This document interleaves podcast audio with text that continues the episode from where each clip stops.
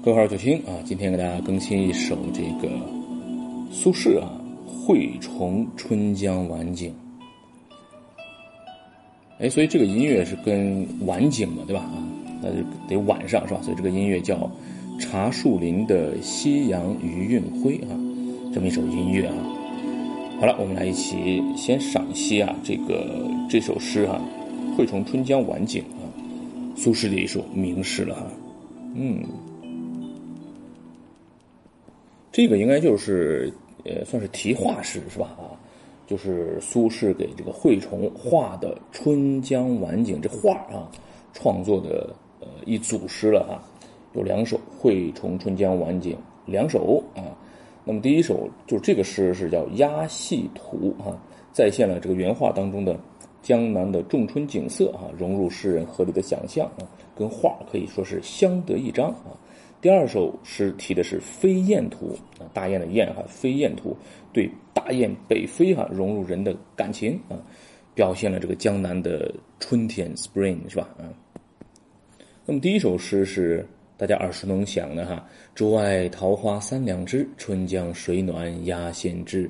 蒌蒿满地芦芽短，正是河豚欲上时。”第二首诗呢是“两两归鸿欲破群，一一还似北归人。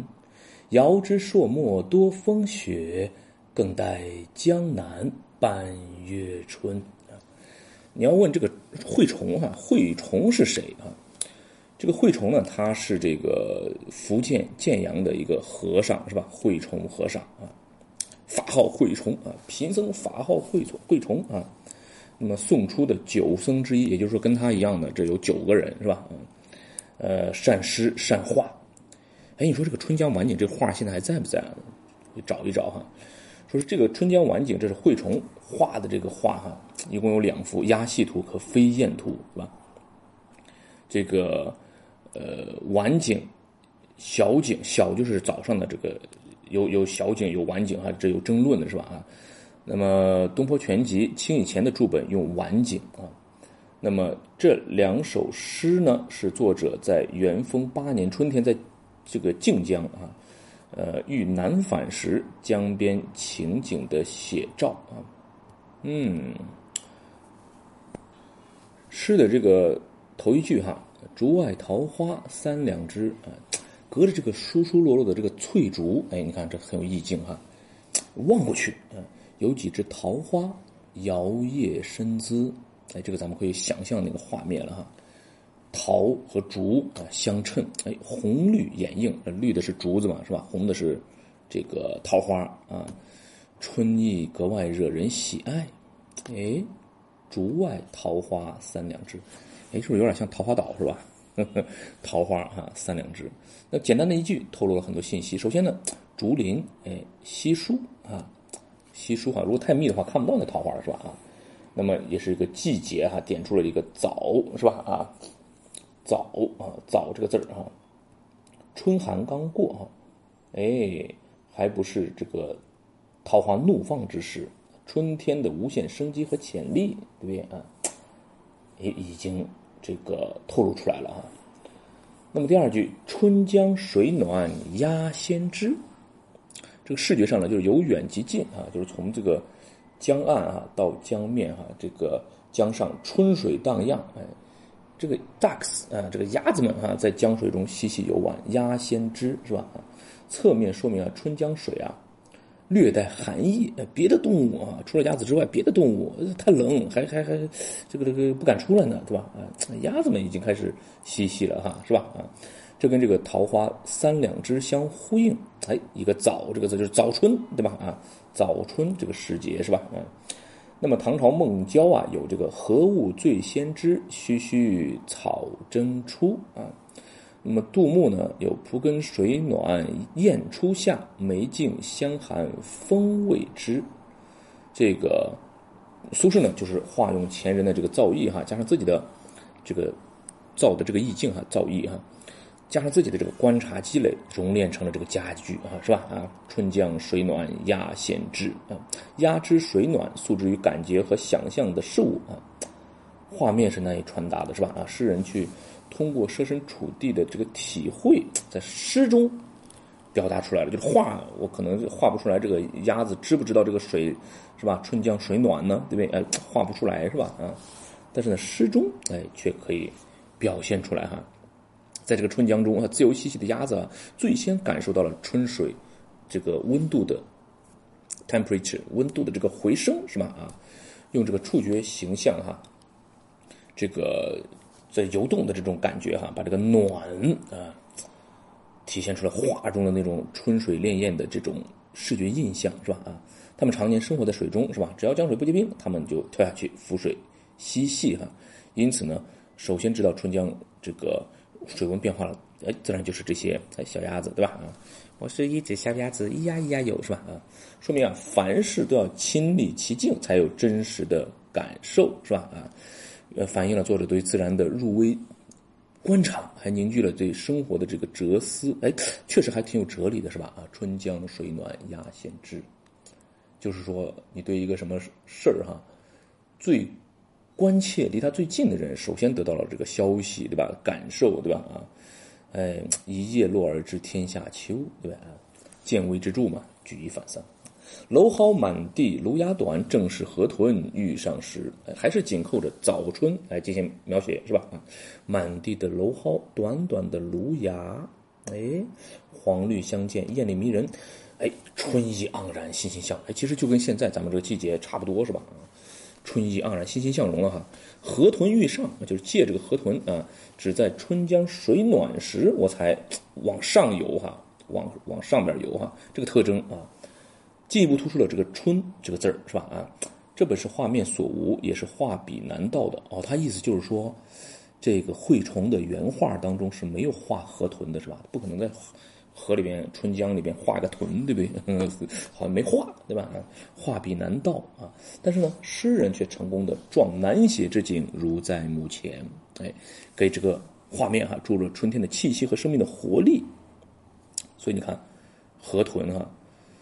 嗯，蒌蒿，嗯，就说哎，这个蒌蒿满地芦芽短，哦，他是意思就是说还有一个小典故啊，就是这个河豚啊，你如果用蒌蒿、芦芽，还有什么松菜是吧？啊，去烹煮，这个河豚能更香。哦呦，这是原来学学这首诗的时候好啊，没有这个印象哈，是没听说过哈。哦，这还是个美食是吧？是吧？美食家哈，那你要这么说的话，正是河豚欲上时。哎呀，这个河豚向上游，这是一个解释了。正是河豚欲上时，是不是马上就要上河豚这道菜呢？对吧？哎，这开玩笑了哈。这是苏轼的联想哈，有根据，哎，很巧妙，对吧？啊，画面啊，虽未描写河豚的动向哈，却是从这个蒌蒿丛生，这个芦苇吐芽，哎，芦芽短嘛，是吧？推之，河豚欲上，哎。从而有这个沿江上行的这个想象，对吧？啊，通过这样的笔墨，把这个无声静止的画面转化为有声的活动的这个意境，哈。那在这个苏轼眼里啊，这幅画不再是画框之内绘虫的那个静止的图景这这这这是个动画了，是吧？啊，这已经开始动起来了，是吧？啊，哎呀，很厉害啊！诗人将这个艺术想象啊，拓宽了绘画所表现出视觉之外的天地，让诗情画意。可以怎么样呢？完美的结合，对吧？所以这首诗呢，就写出了这个早春时节的春江景色啊。那么苏轼就用他这种细致敏锐的感受，捕捉住了季节变换时啊这种景物特征，抒发了对早春的喜悦和礼赞之情啊。春意浓郁，生机蓬勃，让人感觉清新舒畅。哎，你看苏轼他自己说：“诗画本一律，天工与清新嘛。”诗中有画，画中有诗，对吧？啊，这是他用来形容王维的，是吧？那他这个这首诗也是，是吧？啊，这首诗相当于说是还真的是画和诗的结合，因为这个是本来就题画了，对吧？啊，纯会崇人画的这个嘛，对吧？所以你看后人有很多评价这首诗，纪晓岚是吧？评价说此诗名篇，性星象实为深妙，星象、比星和意象是吧？啊，实为深妙。《渔阳诗话》当中说啊，这个苏东坡的诗啊，“蒌蒿满地芦芽短，正是河豚欲上时。非但风韵之妙，盖河豚食蒿芦则肥啊。”哎，那这又是第三个角度了，是吧？啊，就是河豚还吃这个，不是不是说是不只是这个蒿跟这个芦芽，跟这个河豚一起烹饪，而河豚本身人家也吃这个蒿的，对吧？食蒿芦则肥，哎，肥美是吧？哎呀，真是厉害了啊！好了，这是这首诗的赏析啊。其实其实第二首也蛮好的，是吧？啊，两两归鸿欲破群，一一还似北归人。遥知朔漠多风雪，更待江南半月春。这首也不错，是吧？啊。归鸿嘛，两两归鸿欲破群，离开飞行的队伍，依依还似北归人。依依是依依不舍是吧？恋恋系依依啊，归人回家的人是吧？柴门闻犬吠，风雪夜归人。遥知朔漠多风雪，北方沙漠之地，更待江南半月春。大雁北飞，好像要回到北方家乡的人那样。由于依恋哈，差点掉了队，还没有飞到北方时就已经知道北方的沙漠有风雪是吧？啊，还是再在江南度过半月的春光时节吧。更待江南半月春，就再待半个月再回去吧，是吧？啊，两两归鸿欲破群，所以这两两归鸿说不定还真破群了哈。一一还似北归人，商量要回去是吧？啊。嗯，遥知就是他们其他人可能已经走了是吧？遥知朔漠多风雪，更待江南半月春。哎，朔漠还是有点冷，咱们再待半个月呗，是吧？好了，这是补充了呃这么这么一首哈，这第二首了哈。我在网上搜了一下哈，就是说这个原画应该是遗失了啊，就是丢了啊，应该找不到惠崇的原画哈。说王安石也曾在这个惠崇画作上题诗了哈：“画室纷纷何所足？惠崇晚出无罪许啊。”对惠崇还是非常推崇的哈，有点可惜哈，看不到惠崇的这个原画了。但是呢，咱们可以调用我们的这个什么呀，imagination 想象力嘛，对吧？啊，可以想象他那幅原画了。好了，就是这样了。哦，我们再补充一下这个注释哈，就是我们那个白话文朗诵那，直接是朗诵白话文哈。以前好像是做的白话文朗诵跟注释哈，那白话文朗诵呢就只朗诵白话文，咱们注释在这个文件、这个音频里边说了啊。惠崇刚才讲过了是吧？啊，呃也也写作这个惠呃心字底啊，两个都是心字底是吧？啊，实惠的惠，还有一个是智慧的慧啊，两个都行啊。这个竹外桃花三两枝，春江水暖鸭先知，这个很明了了啊。蒌蒿满蒌蒿，这是草名啊，青蒿、白蒿、青蒿素是吧？啊，蒌蒿啊，悠悠鹿鸣，食野之蒿啊，悠悠鹿鸣，食野之苹，还有一句是悠悠鹿鸣，食野之蒿啊。呃，芦芽呢是芦苇的幼芽，可以食用啊。那么蒌蒿满地芦芽短，正是河豚鱼上是河豚啊，鱼的一种味呃肉味鲜美呃，卵巢和肝脏有剧毒哈。河豚哎，好像确实是哈，是有毒的哈。产产于这个我国沿海和一些内河哈，每年春天逆江而上，溯流而上是吧啊？